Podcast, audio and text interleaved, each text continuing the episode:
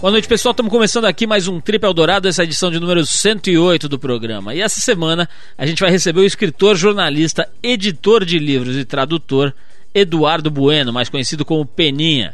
Ele é gaúcho, começou no jornalismo aos 17 anos como repórter do Zero Hora, onde ganhou o apelido que ele carrega até hoje. Ele trabalhou nos principais órgãos de imprensa do país, como o Estado de São Paulo, Rede Globo, revista Manchete, TV Cultura, entre outros. Foi responsável pela tradução de 22 livros, entre os quais On the Road, Pé na Estrada, do Jack Kerouac, que deflagrou a literatura e a cultura beatnik no Brasil e também lá fora. Além disso, Eduardo Bueno, também conhecido como Peninha, é o responsável pela coleção Terra Brasilis, da editora Objetiva, que conta a história brasileira de uma maneira menos prolixa e acadêmica, mas não menos profunda e bem apurada. Depois dos livros A Viagem do Descobrimento, Náufragos, Traficantes e Degredados e de Capitães do Brasil, o Peninha lança agora o quarto volume da série, A Coroa, a Cruz e a Espada. Nesse livro ele explica as origens da corrupção, do nepotismo e da burocracia, alguns dos males que assolam o nosso Brasil. Assunto, aliás, está bem atual, né? O Peninha vem aqui hoje para falar sobre a história do Brasil, sobre o movimento beatnik, sobre drogas, sobre Porto Alegre, sobre um monte de coisa legal. Daqui a pouquinho. Bom, ainda hoje usando aqui o 21, né, o DDD da Embratel, a gente vai ligar para o Pedro Dória, bater um papo com o Pedro Dória, que é colunista do site No Mínimo e do caderno Link aqui do Estadão e um dos jornalistas pioneiros no uso da internet no Brasil, um cara que tem ideias muito interessantes sobre tecnologia e sobre outros assuntos. Mas para começar o programa, a gente separou um dos maiores cantores da história da música mundial, Frank Sinatra, com I'm Gonna Live Till I Die. I'm gonna live till I die. I'm gonna laugh instead of cry. I'm gonna take the town and turn it upside down. I'm gonna live, live, live until I die. They're gonna say, what a guy. I'm gonna play for the sky. Ain't gonna miss a thing. I'm gonna have my fling. I'm gonna live. Estamos de volta com o Trip Eldorado e essa semana a gente bateu um papo por telefone com o jornalista Pedro Dória, colunista do site No Mínimo e também do caderno Link do Estado de São Paulo. Pedro é autor do primeiro livro sobre a internet publicado no Brasil, o Manual para a Internet, uma visão brasileira. E também do livro Eu Gosto de uma Coisa Errada, onde ele trata da revolução no comportamento sexual provocada pela internet. Bom, a gente conta aqui com o auxílio luxuoso da Embratel, que tem, através do DDD 21, colaborado para a gente fazer esse tipo de entrevista né, de uma forma rápida e eficiente com a galera que não está aqui no nosso estúdio, que está longe ou às vezes até perto, mas que não pode vir até aqui, a gente liga para eles. E é com esse esquema, né, com o 21, que a gente é, conseguiu bater esse papo com o Pedro Dória. Então vamos lá, nesse primeiro trecho do papo, o Pedro fala sobre a revolução que a internet representa quando o assunto é meio de comunicação. Confere aí.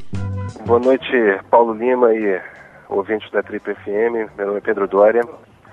Primeiro, a gente não pode dar uma descolada da, da Revolução Real. Né? A, a grande revolução começa ali com o telégrafo no, no final do século XIX. Aí, enfim, a, as grandes imprensas e grandes rotativas e, naturalmente, rádio, televisão, tudo mais, a internet está na ponta dessa linha.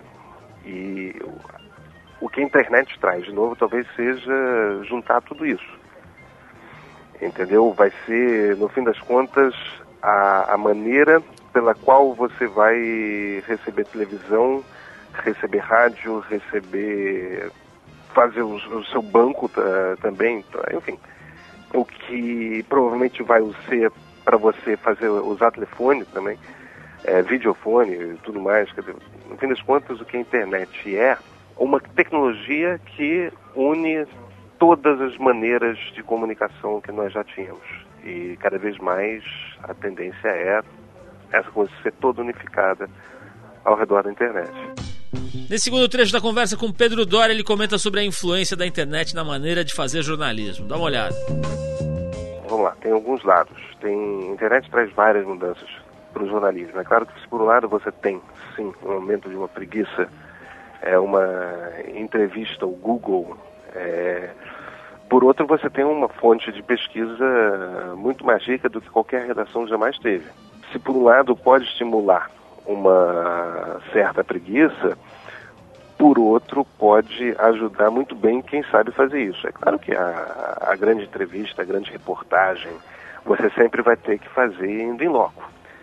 É, outra mudança, e talvez até muito maior que a internet traga para o jornalismo, é tirar o jornalista do pedestal.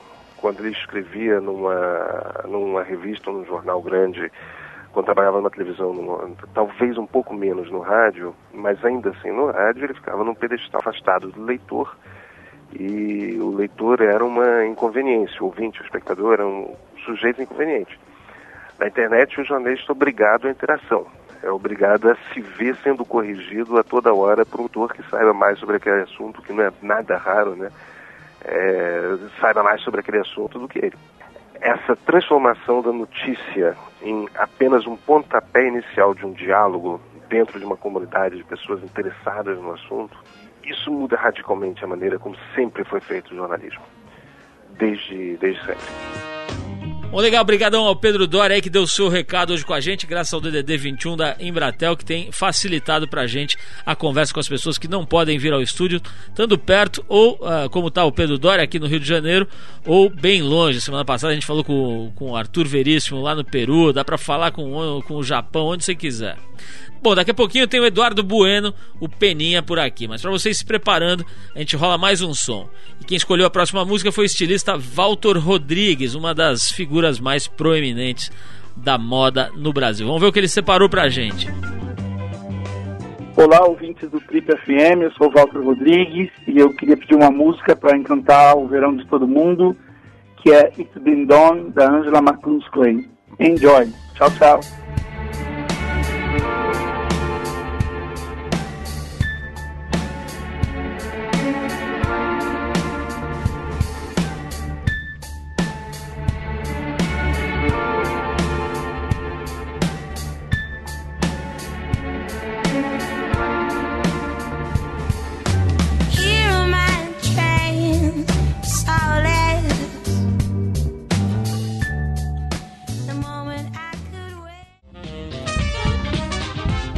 É isso, a gente ouviu aí a pedido do Walter Rodrigues o, a música It's Been Done, da cantora Angela McCluskey, que foi escolhida pelo Walter Rodrigues. A gente chamou o Walter Rodrigues porque os shoppings Anália Franco, Eldorado e Morumbi estão apoiando o programa aqui.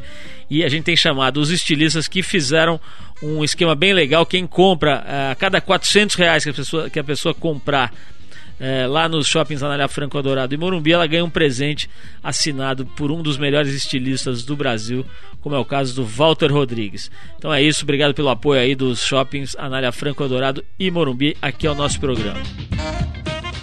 Ele é escritor, jornalista, editor e tradutor e diz que bate uma bola. Gaúcho começou no jornalismo aos 17 anos como repórter do jornal Zero Hora. Lá ele ganhou o apelido que o acompanha até hoje. Seguindo a carreira de jornalista, trabalhou nos principais órgãos de imprensa do país, como o Estado de São Paulo, a Rede Globo, a revista Manchete, TV Cultura, entre vários outros. Como editor, foi responsável pela coleção LIPM História, que publicou relatos de grandes viajantes da história do mundo. Foi responsável pela tradução de 22 livros, entre os, entre os quais On the Road, o Pé na Estrada, do Jack Kerouac, que deflagrou a famosa literatura ou cultura beatnik no Brasil. Como escritor, um fato inusitado foi responsável por escrever a biografia autorizada da banda Mamonas Assassinas.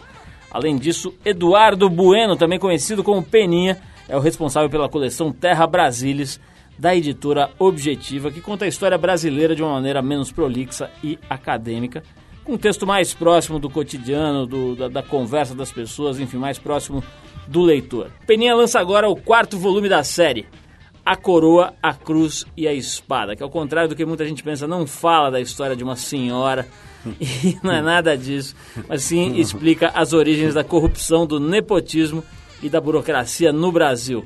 Assunto, aliás, altamente em voga. Peninha, antes de mais nada, é um prazer recebê-la aqui, tirá-lo dos das verdejantes pradarias porto-alegrenses, né, daquela mulherada maravilhosa e trazê-lo aqui para os nossos modestíssimos estúdios pra bater um papo com você. Poeninha, como é que tá a vida? Como é como, como diz um amigo meu, como a vida tem te tratado ultimamente? Tem me tratado bem, Paulo Lima. Não tão bem quanto a você, né? Porque embora esse meu currículo seja fulgurante, embora escrito por mim mesmo, ou seja, tem que ter uma auditoria ali para ver se tudo isso é verdade, não chega aos pés é. de você, o Hugh Hefner, né? o Paulo Lima, o, pa, o pai da Fernanda Lima, o criador da família Lima, o homem que escreveu Meu Pé de Laranja namorado Lima. Da Sandy. É, namorado da Sandy Lima. Isso. E, e que transformou a lima da vida numa limonada. Desenvolveu que, a laranja lima em laboratório. É, exatamente. E o cara cercado das mulheres mais gostosas do Brasil. Ouvintes, vocês não têm ideia. Vocês já viram nas páginas da Trip o que tem de mulher aqui, mas ao vivo é ainda mais impressionante. Aliás, Peninha, diz uma coisa, cara. Como é que você foi parar nessa história de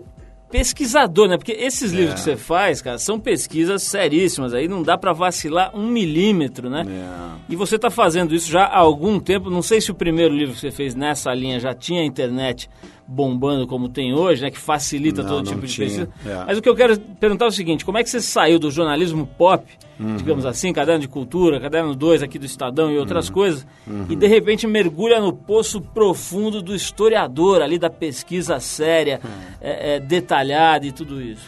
Cara, é, é, foi uma transição, na verdade, orgânica, embora para as pessoas tenha sido muito surpreendente, né? Porque, pô, sempre fui considerado meio americanófilo, o cara que da geração beat, o cara lá ligado ao Bob Dylan, barará, barará.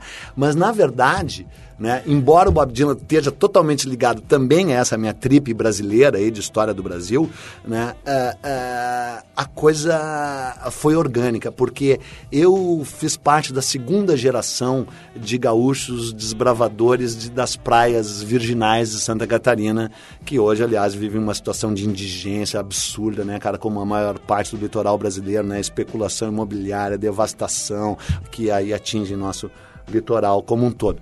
É, bom, anyway, lá naquela praia com substâncias e aqueles cogumelos, aquelas coisas, tudo, eu, eu entrei naquela tribo, quero ser índio, quero ser índio, pela, eu queria ser índio, vou viver que nem índio. Eu digo, pô, mas quem eram os índios que vivem aqui? Ninguém sabia. Daí entrei na seguinte trip também. Como é que foi o primeiro encontro entre. Porque, assim, você sabe, né, cara, as coisas uh, só existem se elas têm. Uh, o budismo diz que esse mundo não tem existência inerente, né, cara? Não existe em si. Ele só existe através do observador. Então, essa história de você, assim, branco e índio, na verdade, o momento em que os dois se veem é o momento que explica mais o, o olhar de um explica o, o, outro. E o olhar do outro explica o um. Então, o momento desse encontro, que também foi um confronto, é, é, é, explica como o Brasil nasceu, né? E ninguém sabia chongas, né, cara? Ah, tem aquela velha frase feita, eu repito sempre, mas é verdadeira. Povo que não conhece a sua história está condenado a repeti-la. A gente não conhece a nossa. Eu cheguei lá, pô, em Santa Catarina, quem é que sabe? Ninguém sabia chongas, cara. E eu, pô, sou um cara curioso, meio assim, aquela mente jornalística doentia, investigativa. Comecei lá, aí na Biblioteca Nacional, pesquisar, pesquisar. Comecei ali, em Santa Catarina. Agora me diz uma coisa, cara. É, quando você entra nesse campo, cara, que é um campo, vamos dizer assim, entre aspas, mais sério do que uhum. o do jornalismo ali diário, de artes sim. e espetáculos, etc. Sim, sim. Começa a te dar saudade daquele campo também? Como é que você divide ou você mergulha e esquece do vira a página mesmo? Olha, cara, eu viro a página, cara. Eu me transporto, cara. Eu vou pular de lá mesmo, sabe, cara? Eu, eh, eu entro na, na, na nau e na caravela, eu vou pro, pra Taba, eu vivo na Oca, eu participo da batalha. Sério, cara, parece, né? Eu tenho fama de marqueteiro, barará, vai ver que tô aqui vendendo meu livro. Mas não é, cara, é a real, sabe? Eu viajo mesmo, sabe? E eu, eu, eu eh, são livros muito detalhistas, né? Na boa, né, cara? E, olha, eu pesquiso muito mesmo. Cada livro desses é, me requer 600, 700 livros de leitura e pesquisa. Peninha, eu vou tocar uma música aqui, mas depois dessa música eu vou querer falar com você sobre três coisas que não são nem coroa, nem cruz e nem espada, mas são cogumelo, cocaína e maconha. Mas a gente vai escutar. Mas como é que eu não posso falar nada sobre isso? Não conheço nada desse assunto. Olha, então vou, vou tocar essa música enquanto você pensa um pouco. A gente separou aqui a música Woman, que ele gravou em 1980, e a gente separou essa música por conta do filme Os Estados Unidos contra John Lennon. É. Depois do break, Peninha fala a verdade sobre as substâncias alteradoras de estado e abridoras de consciências. Vamos lá.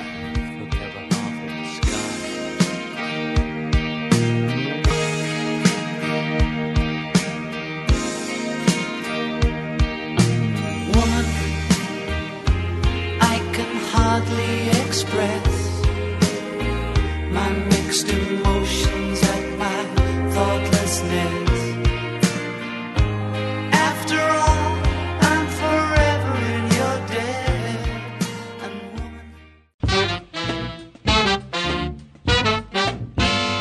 gente ouviu John Lennon aqui no Trip e hoje estamos conversando com o escritor Eduardo Bueno, mais conhecido como Peninha, meio homem, meio pesquisa atualmente. O cara está se transformando numa biblioteca ambulante. O homem daqui a pouco vem com uma ficha de catalogação no peito, né? O cara lê desenfreadamente. Peninha, quantos livros você lê por mês, mais ou menos, cara? Olha, cara, é, tem que fazer uma distinção entre os livros que eu leio para pesquisar, né? Uhum. Que é um outro tipo de leitura, que é mais rápida no sentido da diagonal das partes que não interessa e muito mais lenta e detalhada das partes que eu fico copiando dos outros sem citar o crédito, que é a, que é a fonte da minha, da, da, da, da minha riqueza. Tô brincando. Eu cito crédito direto, pode crer. É, e, e o que eu leio por prazer. Eu gostaria de ler por prazer muito mais, cara, mas eu tô ficando velho, né, Paulo Lima? Sou quase da tua idade. É. E, e, Apesar de aparentar muito mais. Apesar de. Mas isso são as agruras da vida. É, é, olha, cara, eu leio, sem brincadeira, parece ficção, cara, mas eu leio uns 20 livros por mês, cara. Caramba. É brabo. Peninha, o, agora falando sério aqui, o, se é que a gente consegue. É difícil a tua experiência com substâncias alteradoras de estado. Você mencionou aí Ampassan, a história de cogumelos e não sei o quê. Não. A verdade é que eu tenho perguntado para as pessoas sobre isso, né? Assunto hum. da maior relevância. Maior. Nego finge que não existe. Maior, é isso aí. Né? Faz uhum. de conta que ninguém usa, que é. ninguém nunca usou e tal. O que, você acha? O que, você, sei lá, teu filho ou tuas filhas, quando perguntam isso para você e tal? Pergunta não, rouba. Como é que você fala? O que, que você tem a dizer a respeito? Olha, cara, eu não vou, eu não vou repetir a mesma pergunta para ti, porque é, você tá no papel de entrevistador e acho que fez muito bem em fazer, mas eu concordo inteiramente com a postura admirável da Trip e sua particularmente, porque é o seguinte, dentre as muitas hipocrisias, se bem que o país agora virou tão canalha, tão agora não, sempre foi, né? Mas essa até vira, de certa forma, uma questão menor, por um lado. Mas para nós ela é muito importante, né? A nossa geração. E o discurso hipócrita, canalha sobre esse tema é revoltante, né, meu? Eu dei uma palestra uma vez, aliás, parece que os caras não se recuperaram até hoje, para a Associação de Psiquiatria do Rio Grande do Sul. Tem gente que ainda está sentado no mesmo lugar na né? é, E abri a, a, a palestra dizendo o seguinte: há um provérbio budista maravilhoso que faz todo sentido. Aqueles que sabem não falam e aqueles que falam não sabem. O budismo é verdadeiro. Para as drogas, aqueles que falam são os que estão com o dedo em risco. Em geral, não sabem ou não tomaram, ou só conviveram com os otários lá que tomaram um monte de droga e não voltaram barará, pelos problemas deles e outros problemas, né? Claro, tudo bem, talvez potencializado pelas drogas, e aqueles que sabem não falam, porque dizem, ah, não vou entregar. Eu falo mesmo, cara, eu usei 21 drogas diferentes ao longo da minha vida. Uh, uh, 21 existe? É, é, que é a lista, que é a lista. E, e e sempre com a cabeça fora do lugar. Não, sempre com a cabeça. Não, cara, li antes, me preparei respeitosamente. Eu quero ver que tipo de substância é essa e como ela age em mim. Mas eu, antes de continuar, eu quero dizer que eu mudei muito o meu discurso. Porque durante anos meu discurso foi: ah, tem que fumar baseado. Eu não acho que tenha, cara. Porque, sabe, são. Ah, não acho que tenha para todo mundo. Não é um discurso que você pode generalizar. Sabe, tem a, a frase dos tipos precisa de polícia que está despreparado e barará. Droga para quem sabe usá-la, entendeu? Agora, essa a, a, ação coercitiva do Estado sobre mim não vai colar, sabe? Não vai colar mesmo. Porque eu sei o que estou fazendo e fiz bacana. E aí você falou três, né? Cocaína, por exemplo. Para mim, cocaína, meu irmão, é do demônio total, cara. Eu só faltei ver ele entendeu? Uh, ainda mais que a que rola no Brasil ainda é Drures, né? Se ainda fosse nem o Nato Nobles aparece por aqui de vez em quando. Se não, Nato aí não tem não, só tem Drures, hum. né? Ainda é, que você ver o nível. Né? É, é. Um nato. É, por favor. Tô bebendo bem, hein? Não, pô, ainda mais um mundo desse que neguinho fuma cigarro, né, meu? Pelo amor de Deus, que a Trip fez essa campanha maravilhosa detonando o cigarro. Se bem que também é outra história, né? o cigarro industrial, né? Porque você sabe que o tabaco só existia no Brasil e no Caribe. E no Caribe existia porque tinha sido levado por os tupis, né? O, o povo tupi era um povo aguerrido e conquistador que patrolou outros povos, entre eles os tapuias, né? Tapuia quer dizer os outros, os eles, os que não são que nem nós. E isso quer dizer o quê? Bárbaro. Você sabe o que quer dizer a palavra bárbaro, que é uma palavra grega? Quer dizer os outros, os que são diferentes de nós. E os humanos nunca gostaram daqueles que são diferentes deles. Eles saem patrolando, matam antes para perguntar depois. Né? Foi sempre assim a história da humanidade. Os tupi eh, encontraram o litoral brasileiro já ocupado, patrolaram os tapuias. Né? E foram seguindo essa marcha e conquistaram o Caribe. Né? Quando Colombo chega no Caribe, os índios que ele encontra Os primeiros foram os Arawak, que eram uns índios ah, ah, ah, zen, né, assim, mansos, que morriam de medo de quem? Dos Caribe, da onde veio a palavra canibal, né? E os Caribe eram tupi. E aí o Colombo ah, encontrou, o, o, o, levou pela primeira vez o tabaco para a Europa, mas não colou. Sabe como é que colou o tabaco na Europa? Um cara chamado Luiz de Góes, aliás, parente da Marta Lacombe Góes de Vasconcelos, mulher do Nirlando Beirão, minha querida Olha amiga. só. Sério mesmo, donatário do, do o, o irmão dele, Pedro de Góes, era donatário da capitania de São Tomé, que hoje é meio Espírito Santo, norte fluminense. Eu vou falar e azar é o teu. Não, eu E- quero só- fazer um parênteses, Peninha. Se Pô, o alguém cara já tá achava, fazendo, não, cara. não, se alguém É. achava que a maconha prejudica a memória, nesse momento mudou de opinião. Não, então, eu tenho uma frase maravilhosa que é o seguinte: essa história de que maconha faz mal pra memória é mentira. Eu mesmo, por exemplo, me lembro de tudo, especialmente do que não aconteceu. eu não tenho a culpa que não aconteceu. Tem aquela Eu me lembro, entendeu? Tem uma frase do, do, do Mark Quintana que é a seguinte. A, a mentira é uma verdade que esqueceu de acontecer. entendeu? Bom, mas ouve, ouve, ouve que é legal. Vai o lá. Luiz de Góes, irmão do Pedro de Góes, saiu aqui de São Vicente. Peninha, faz assim, continua falando que eu vou até ali comprar a rádio. Bom, e agora, sério, só pra fechar. O, o- o Luiz de Góes saiu daqui em maio de 1553, levando as primeiras mudas de tabaco para a Europa, que realmente deram em alguma coisa, porque elas foram plantadas num jardim botânico ah, ah, ah, de Lisboa e roubadas pelo embaixador da França em Lisboa e levadas para Paris. Sabe como é que chamava o embaixador da França? Ah. Jean Nicot. E dele que vinha a palavra nicotina.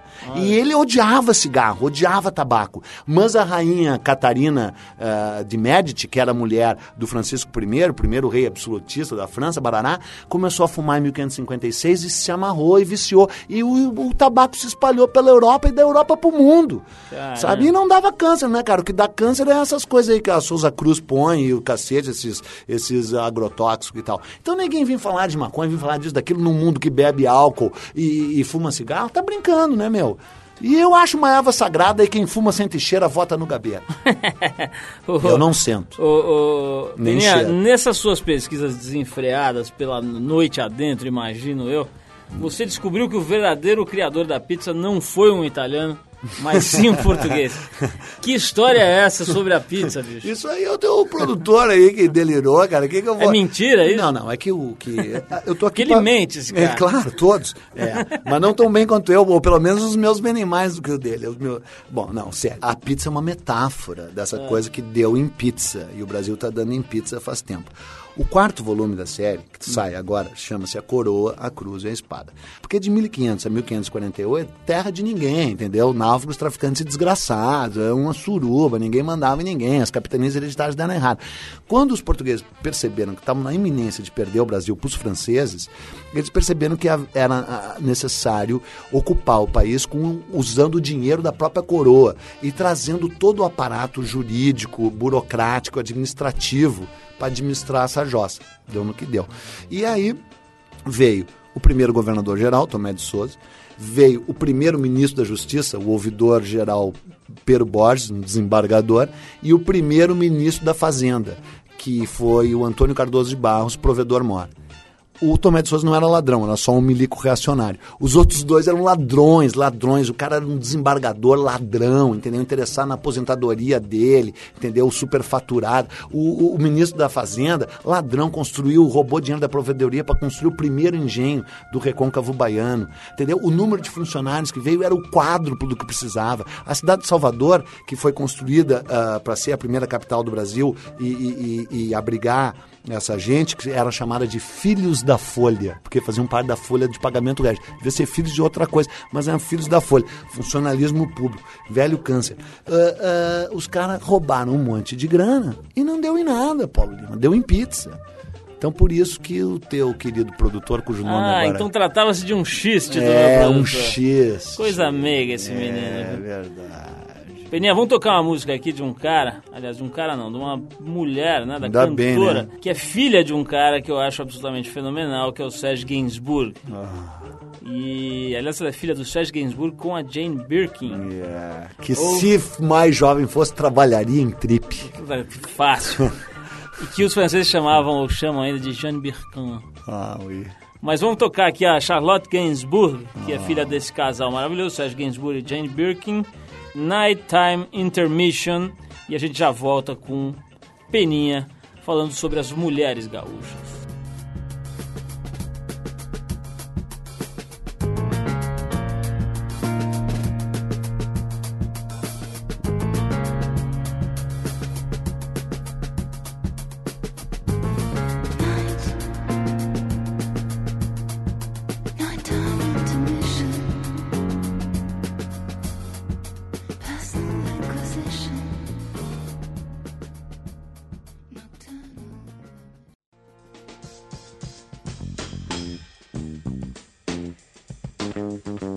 De volta, esse é o Trip e a gente está aqui conversando hoje com Eduardo Bueno, o Peninha, escritor, jornalista, um homem multifacetado.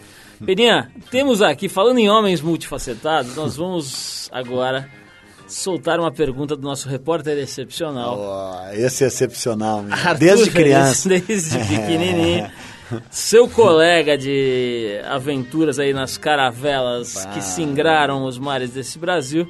É, e ele faz uma pergunta aqui muito interessante a Ah, respeito, então alguém soprou pra ele. a respeito exatamente de uma viagem que você teria feito, desta feita, uma viagem literal. É, foi mesmo, de, acho que de carro, né? Pela... Bom, deixa ele perguntar. Vamos lá, Arthur Veríssimo com vocês. Caríssimos Paulo Lima e Eduardo Bueno, o Peninha. Que bom poder falar com vocês aqui no nosso Trip FM. E de cara, Peninha, desculpe a intimidade, mas pelo pouco que eu sei desse seu passado heróico, você pegou a Road 66, foi ou não foi? Olha, cara, a Rota 66, que é essa estrada clássica americana, né? ah, na verdade, ela é bem anterior à, à- à era do automóvel, né, cara? Ela era ah, antes uma estrada de carroção, né, para o caminho do Oregon. E antes disso era um caminho indígena, né, cara? Que nem aqui, as estradas brasileiras todas eram caminho indígena. BR-116, BR-101, era tudo trilha indígena. Inclusive era bem melhor, né? Porque era trilha indígena que hoje. Então eu percorri essa estrada, sim. É uma estrada mítica mesmo, mágica, sabe? Os Estados Unidos é The Song of the Open Road, né, cara? A canção da estrada aberta, que é um poema do Walt Whitman, né, cara? O grande, maior poeta americano. É, um nascido em 1831, né? Um cara que escreveu Folhas de Relva, né? Leaves of Grass, que é considerado o maior poema americano ever. E, e- e grande influência nos Beats, grande influência no Bob Dylan, grande influência em todo mundo que presta. Não é uma grande influência no Bush. Aliás, incendiou-se a biblioteca do presidente Ronald- do, uh, George Bush, sabia? Não. Os dois livros queimaram. e o pior, cara, um deles ele não tinha terminado de colorir. Impressionante, cara. Essa piada é do Gore Vidal sobre o Reagan, né, cara? Maravilha. Pô, esse cara é uma excrescência, né, cara? Peninha, deixa eu te perguntar uma coisa. Não o Gore você, Vidal. Você estudando tanta, tanta história, do Brasil inclusive, né? Uhum. Mas também de outros países, etc. Como é que é a tua análise do momento hoje do Brasil, quer dizer, na, na perspectiva do tempo? Uhum. É, acho que hoje a gente está metido nesse, nesse manancial inesgotável de escândalos, etc. Uma eleição complicada Não. e tudo. Mas assim, como é que a, a tua, a tua visão é positiva? Quer dizer, tam- estamos num quadro de evolução ou estamos caminhando o precipício do inferno? Olha, cara, eu, dentre as minhas muitas esquizofrenias e ambiguidades, eu tenho a fama, assim, de ser um cara luminoso, assim, solar, pessoalmente, animadinho, cheio de energia. Mas Eu- não embichou, não. não, não, não, ainda não. Tô querendo, tô querendo, mas é difícil. Sou gremista, né, cara? Gremista é muito macho, né? Mas não é o que dizem de outros times, etc. E aí, os torcedores de outras agremiações. Agremiação não, porque a agremiação só tem uma, que é o Grêmio mesmo. E, e- e onde estávamos outra vez? tia? Eu tenho memória. Brasil vai para frente ou não vai? Olha, cara, se você começa realmente a pesquisar a história e ler a história da humanidade, é uma degradação. Cara, do Egito pra cá a gente só caiu, né? Falando isso é porque o Egito, cara, foi a coisa mais. Eles não eram terrestres, eu acho, cara, sabe? Sem brincadeira, sem papo de eram os deuses astronautas. Mas os caras estavam no outro plano, cara, sabe? É uma loucura construindo aquelas pirâmides dele lá.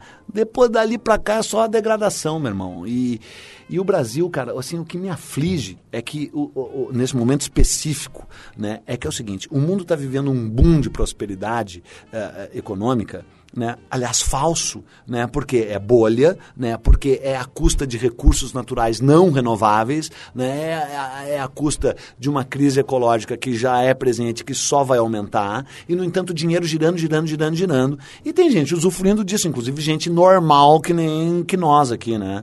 É, é, e, e o Brasil, cara, só não caiu numa derrocada total porque uh, uh, por causa de, porque está pegando migalhas dessa prosperidade. Por isso que tem essa estabilidade eh, econômica uh, do governo Lula. Né, cara? Porque senão seria. Se o governo Lula tivesse pego as crises que o governo FH, pegou, a crise do, eh, do leste europeu, a crise do, do, do, do leste da Ásia, a crise da Argentina, a crise da Rússia, meu, tinha ido para cucuia. Não estou defendendo o governo FH, embora para mim ele tenha sido melhor aqui o governo Lula. Porque o plano, o plano real não é só um plano econômico, cara, foi um plano de estabilização política, do qual o Lula também usufruiu, né? Agora, falar dessa gentalha é jogo duro, né, meu? Eu, meu, eu fui ligado à esquerda aí em 1500 e tanto, né, cara? Me filiei no PT, saí correndo. Quando descobri que nem fumar, fumar. Peninha, tem uma história aqui que eu tô vendo, a nossas, uh, o nosso historiador aqui De plantão. fez um levantamento, como diria Arthur Veríssimo, Você vai demitir o cara. e apurou. Eu Dizem que você é um homem terrível, Eu né? já tentei, mas eu não, eu não consigo, Não, cara. é. Porque eu tenho um lado, assim, de, de assistente social que fala mais alto. mas o... Mas o, o- Tem aqui um negócio dizendo o seguinte, que você perdeu 45 páginas de um livro, Puta, o meu. computador dragou essas páginas Como é e, que ele sabe e disso jogou tudo, cara? no espaço cibernético. Puta que... E você nunca mais recuperou. Ah. Isso é... dá vontade de se matar mesmo. Dá vontade né? de se matar, cara. Eu demoro eh, eh, eh, cinco horas para escrever cada página, cara. Para escrever Sério? uma página legal. É, é. Claro que conta um pouco da pesquisa ali durante a coisa, né? Porque, pô, eu checo tudo, né? Checo e recheco. Então eu demoro cinco horas para escrever uma página. 45 páginas, faz o cálculo aí, dá 220 horas, cara. 10 Muita dias. coisa. 10 dias de trabalho. Então, porra, era um Macintosh, tô afim de mandar uma carta lá pro, pro como é o nome lá do... Eu até gosto mais da... É Esqueci. o, é o Steve É Jobs. Steve Jobs. Steve Blow. É, Steve Steve, Blow. Blow Jobs. e he blew my job, man. Ô, ô, Beninha, e, e- e, em geral você está, vamos dizer, se relacionando bem com essa maluquice, né, da explosão dessas mídias novas, de Orkuts, de YouTubes, etc. Você é um cara que se liga nisso? Cara. Ou fica ali nas suas capitanias hereditárias, Cara, a minha mulher... vendo se come alguém? É, a minha mulher tem duas frases hum, espetaculares sobre mim. A primeira, olhando assim, é um sujeito low-tech, né? Porque tem o high-tech e o low-tech. E o segundo é, é um homem atrás do seu tempo. Olha, meu, eu sou peninha porque escrevo com pena, né, cara? Meu Deus do céu, eu sou um retardado, cara, falando sério. Mais que dois botão. Mas é lógico, eu não sou tão retardado. Por exemplo, o YouTube, esse aí. Pô, entrei ali, tinha 1689 ah, ah, ah, ah, vídeos do Bob Dylan. Porra, eu virei fã do tal YouTube. Por que que você, é, é, depois de estudar tanto, tanto, de ler tanto, etc., se encantou ou se interessou pelo budismo? Eu não pareço, mas sou um homem com preocupações éticas e, sério, de verdade, filosóficas e sou um homem religioso, sabe? Sério mesmo. E com todo respeito por outras religiões, um pouco menos pela religião católica, por causa, não do sentido da religião mesmo, que daí tudo bem, mas no sentido de sua ação histórica que é das mais terríveis, né? Ah, hoje a gente ainda vive essa crise Ocidente-Islã e é importante a gente ter em mente que o Ocidente, que foi sempre quem atacou primeiro, quem atacou sem razão, o, a- a- a- o Ocidente demorou 400 anos para tornar os árabes intolerantes, mas conseguiu, né? E agora está pagando o preço, né? E então, ah, se você, pelo menos pelo meu ponto de vista, resolve estudar a história das religiões ah, ah, com mais despreendimento e fanatismo nenhum, cara, você chega no hinduísmo e no budismo como as mais tolerantes, as mais coloridas, as mais light, pelo menos para um tipo de gente perturbada que nem eu, que nem o Arthur. Peninha, brigadaço. Ó, Vamos Pô, tocar uma música você. aqui para pros A guisa de encerramento? pros beats, pros beats brasileiros. Cada cada cada Pro Angeli Olha e isso. pro Woody e pro Stock. Cada cultura tem o beat que merece. Nós vamos tocar Erasmo Carlos aqui. Ah, mas esse é beatzão. É bom, pô. Ele tá fazendo 65 anos, o Erasmaço. Uhum. Um dos pais do rock and roll brasileiro. Esse rock and roll brasileiro que tem de pai É, é, uma coisa incrível, mas tem que levar no ratinho o rock brasileiro pra ver quem é o pai. É. Mas o. Mas enfim, o companheiro eterno de Roberto Carlos, Erasmo Carlos, está completando 65 primaveras. É. E para comemorar, ele está lançando uma coletânea de nome Erasmo 65. É. Entre as músicas presentes no disco, tem essa aqui, 26 anos de vida normal. Sabe Deus É, o que quer que dizer isso isso? quer dizer, né? Vamos ouvir então 26 anos de vida Mas normal. Não sem antes eu fazer o meu comercial final, né? por a, gentileza. a Coroa, a Cruz e a Espada, nas melhores livrarias do ramo, quarto volume da coleção Terra Brasilis, tentando explicar a gênese e a origem da corrupção no Brasil e terminando com a deglutição do Bispo Sardinha. Conto como é que o Bispo foi comido e não foi comido de quatro. Qu- qu- qu- Apenas R$ 39,90. Quantas páginas tem o livro, mais Pô, ou cara, menos? 320 páginas por R$ 39,90. Tá barbada. Tá bom. É isso aí. Você vê, se você fizesse a, a coluna, dá pra comprar quase 10 livros. Erasmo Carlos, 26 anos de vida normal. Vamos falar rápido pra ele não poder responder aqui o Peninha. Peninha, obrigado. Obrigado você, Paulo. Abração, parabéns Outro, por mais essa aí. Falou. Náufragos, traficantes, degredados. Agora eu acertei falar. Capitães do Brasil e agora A coroa. o- a coroa, a cruz e a espada. Vamos lá, Erasmo Carlos, 26 anos de vida normal.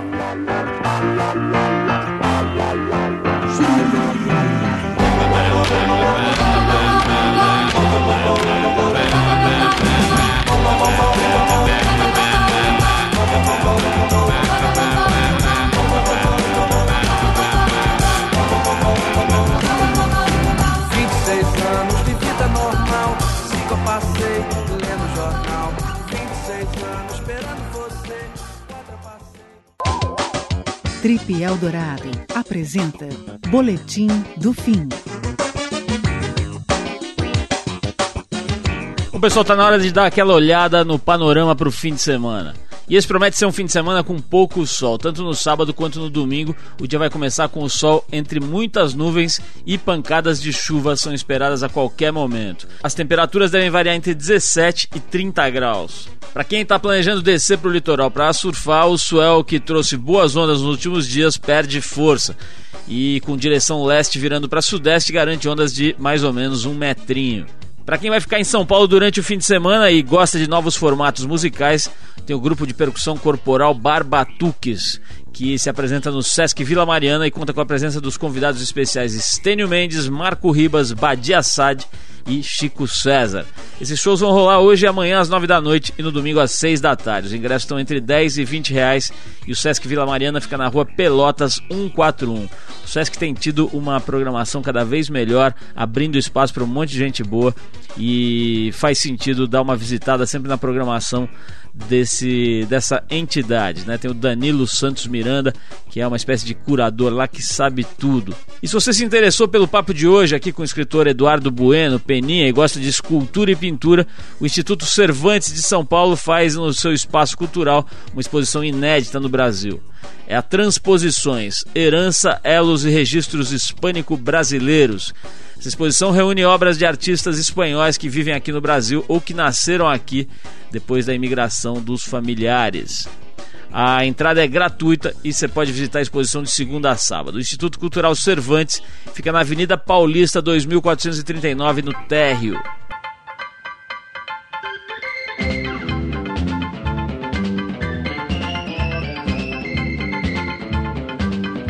Bom, o Trip Eldorado fica por aqui. O programa é uma produção da equipe da Revista Trip, em parceria com a Eldorado FM, a rádio dos melhores ouvintes. A apresentação é de Paulo Lima, participação excepcional de Arthur Veríssimo, edição de Endrigo Kiribras, produção e trabalhos técnicos Alexandre Potashev, programação musical Cris Nalmoves. Para falar com a gente, você escreve para radio@trip.com.br. Pode mandar sua sugestão, seu e-mail, seu elogio, sua crítica que a gente vai gostar. Na semana que vem tem mais programa, a gente volta nesse mesmo horário com mais um Trip Eldorado e às terças e quintas às 7h20 da noite com a nossa versão Trip Eldorado Shortcuts aqui na Rádio dos Melhores Ouvintes. Um abração, um bom fim de semana, um fim de semana especial para vocês todos que ouvem a gente e até a semana que vem.